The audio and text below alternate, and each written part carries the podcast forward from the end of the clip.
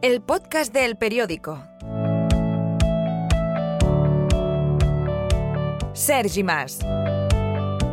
En el suplemento cultural Abril, que dirige Alex Salmon y que cada jueves aparece en el interior de las páginas del periódico, y desde luego también en el digital, del que personalmente soy muy fan, hoy tenemos la oportunidad de disfrutar de una entrevista, una conversación, una charla que realiza Inés Martín Rodrigo, ni nada más ni nada menos que con la artista ilustradora Paula Bonet.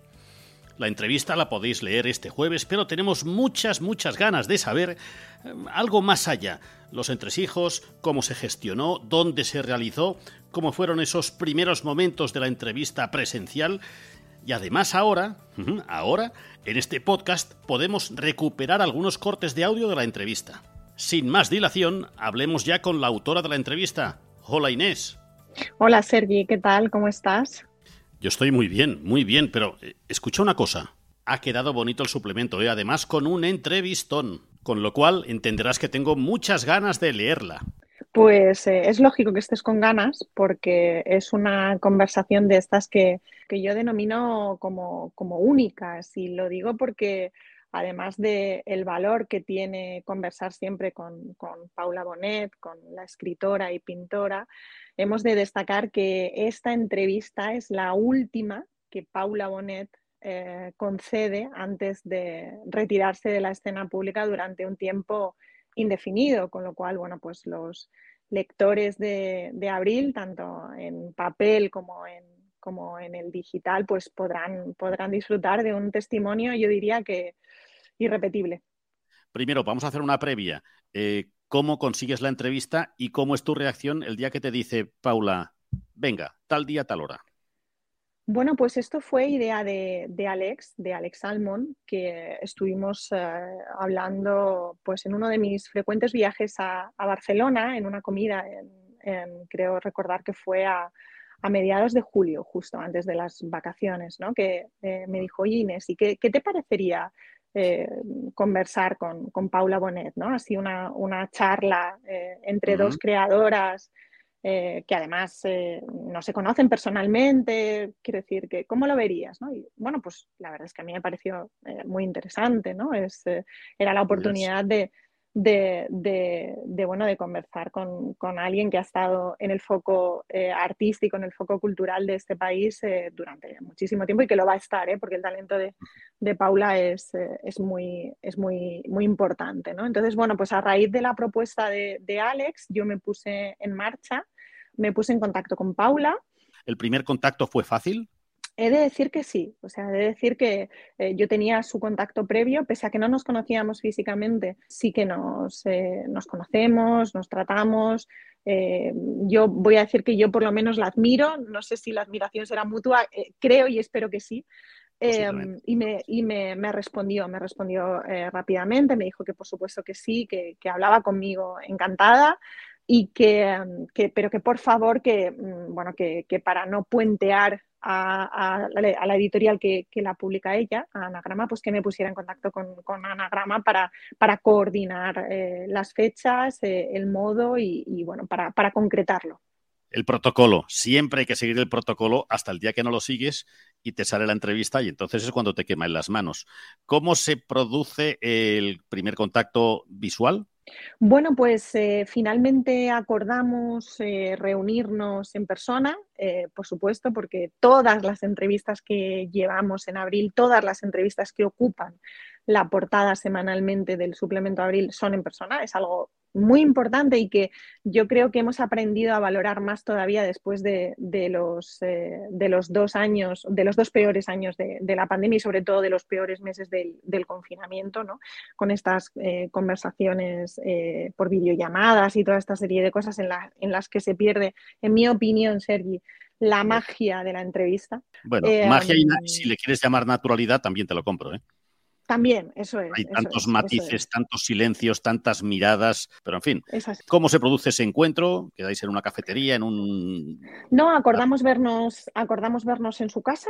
Em, Paula me, recibe en su casa, que además es su estudio, y bueno, pues eso yo todavía lo, valoro todavía más, ¿no? Porque es abrirme las puertas de, su intimidad y es algo además que yo valoro todavía más porque soy consciente del esfuerzo que hace el entrevistado ¿no? y, lo soy después de eh, también yo, llevo unos cuantos meses de, promoción de, mi novela de las formas del, del querer y claro, en el momento en el que eres tú la que abre las puertas de tu casa para que entren otros es cuando te das cuenta del enorme esfuerzo que el que te las abre hace.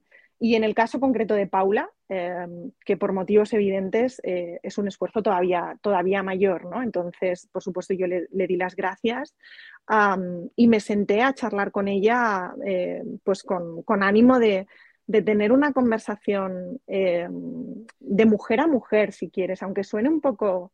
No, no, es que es de mujer a mujer, claro, es, es evidente no te voy a decir tópica, ¿sabes? Pero, pero aunque son un poco tópico, pero, pero de verdad que no lo es, ¿no? Porque los, lectores eh, van, a, van a comprobar que efectivamente que, se trata de un, de un, diálogo franco, de un diálogo honesto entre dos mujeres que además de ser mujeres son creadoras y con todas las muchas aristas que tiene la creación cuando la persona que, que crea es una mujer. ¿La encontraste bien? ¿La viste bien? ¿La viste tranquila? Paula está muy bien, Sergi. Paula está, está tranquila está ilusionada, por primera vez mm, afronta con ilusión, por primera vez en mucho tiempo, afronta con ilusión el futuro, está viviendo un momento de calma en el presente y con, nuevos proyectos artísticos, con nuevos proyectos de creación. Yo la vi, la vi muy bien, con la, con la mirada luminosa.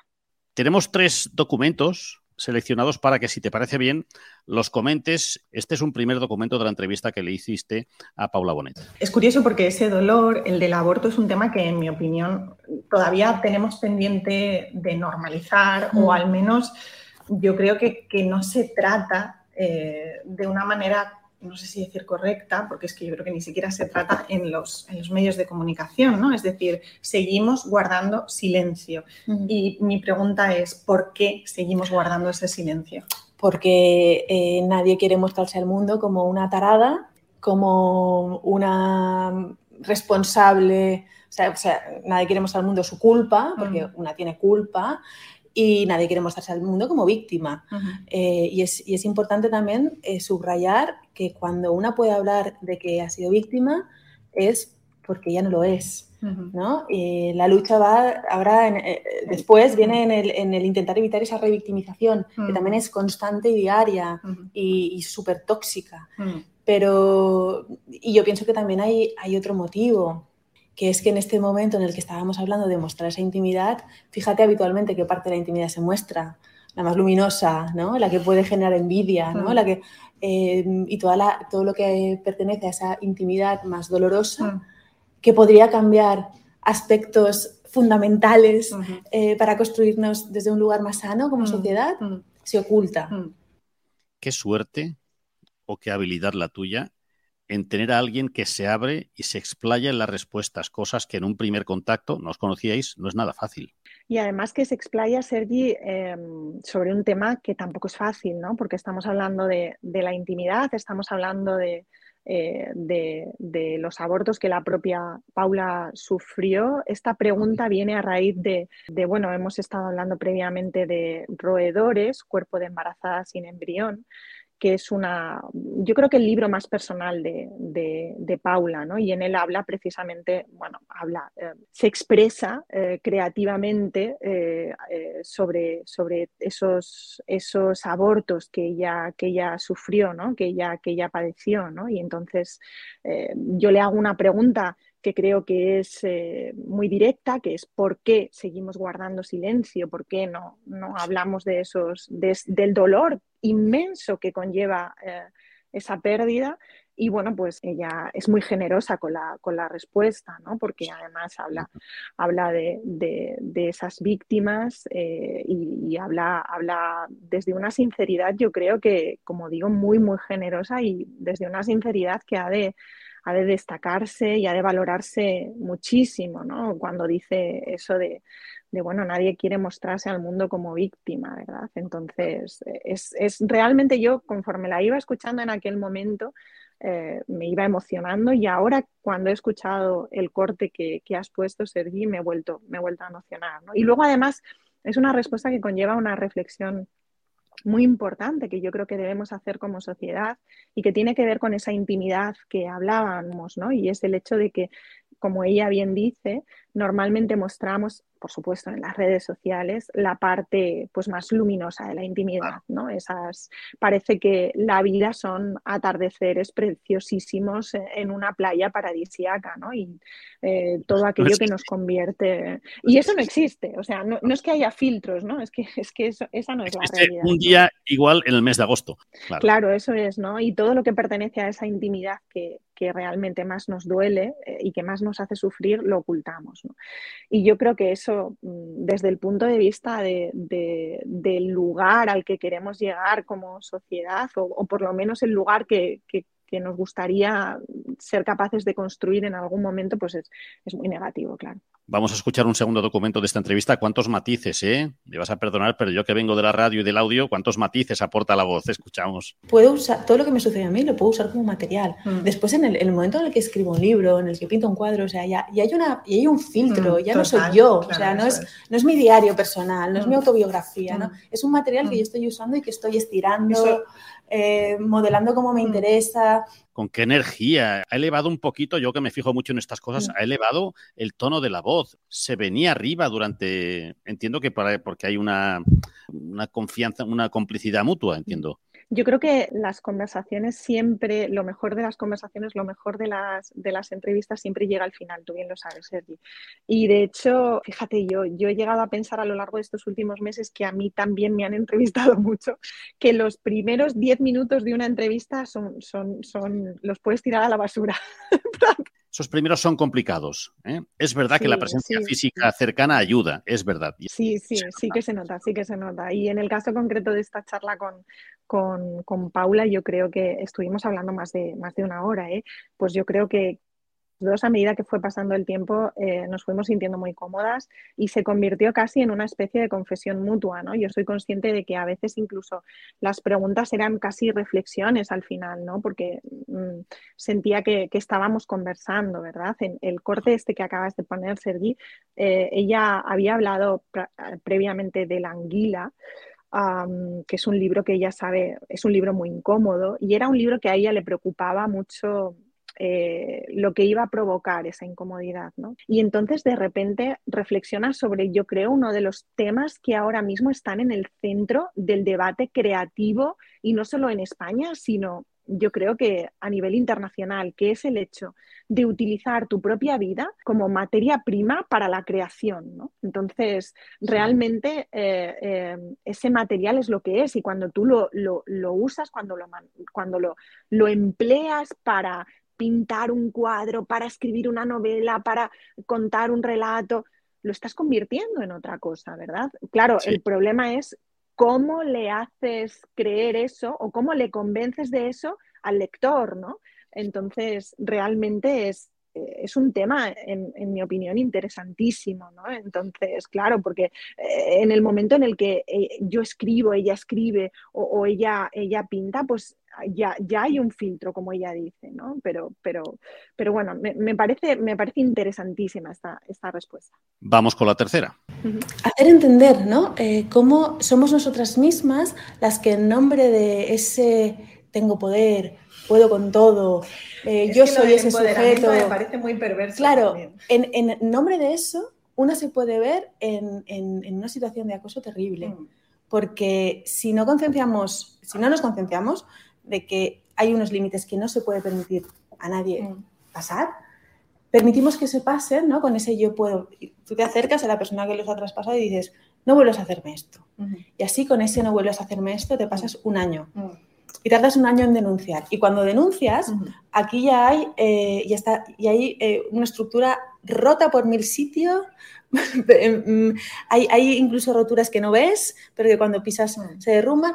Claro, tú es siniestro, porque ese yo puedo con esto te coloca muy fácilmente en ese lugar de mm. víctima. Eh, te colocan muy fácilmente en un lugar en el que se te puede romper por la mitad así. Mm. Es la gotita esta que cae sobre una piedra. Mm. ¿Has visto, Inés, que cuando habla de su drama, que fue notorio, sonríe y se divierte? Mm, mm. No sé si, pero desde luego la, sonrisa la tenía. ¿eh? Por el audio se nota mucho, dices, bueno, cuando pasó esto y se le escapa una, no es carcajada, pero una medio sonrisa sonora que implica que esto ya, que has, que has ganado. Yo es lo que he notado después de escuchar este corte. Claro, fíjate que yo, esta pregunta yo eh, se la hacía porque en el libro último que ella ha publicado, Los diarios de, de la anguila, hay un ensayo autobiográfico muy cortito al final sobre la creación artística y el acoso que, sufrimos las mujeres. ¿no? Pues Paula habla de Leonora Carrington, de Jonah Barnes, de Emily Dickinson. ¿no? Y entonces a mí ese ensayo, que es muy breve, muy cortito, como te digo, Sergi, me impactó realmente, ¿no? porque estaba claro desde dónde estaba escrito. Estaba claro que estaba escrito eh, por alguien que ha atravesado una profunda oscuridad una profunda oscuridad, pero es curioso porque em, es un ensayo que desprende luz. Entonces, esa luz conecta con, con esa sonrisa, Sergi esa luz que yo percibo al leer ese ensayo conecta con esa sonrisa que tú has percibido en ella, ¿no?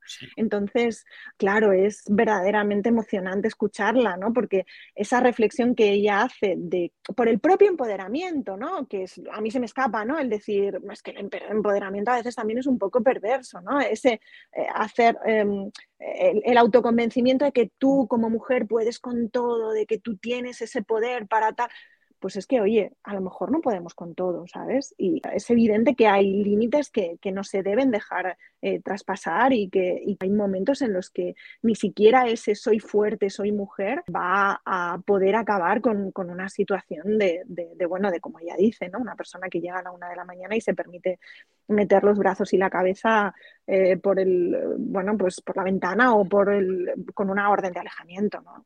Oye, cuidado, ¿eh? materia muy delicada. Sí, sí, sí, sin duda alguna. Por suerte ha pasado y por suerte disfrutaremos ya hoy, jueves, a partir de hoy y para siempre, de esta entrevista que ha realizado a Paula Bonet. Ha sido un placer, Inés. No nos conocemos como personalmente como tú y Paula, pero yo creo que hemos hecho unas reflexiones desde el sentido común. Inés Martín Rodrigo, felicidades y te leemos. Muchísimas gracias, Sergi. Ha sido un placer y espero visitar esta ventana maravillosa eh, más a menudo. Muchísimas gracias, de verdad, por la, por la oportunidad y por la conversación que he disfrutado mucho. Gracias y viva el audio. ¡Que viva! el podcast del periódico.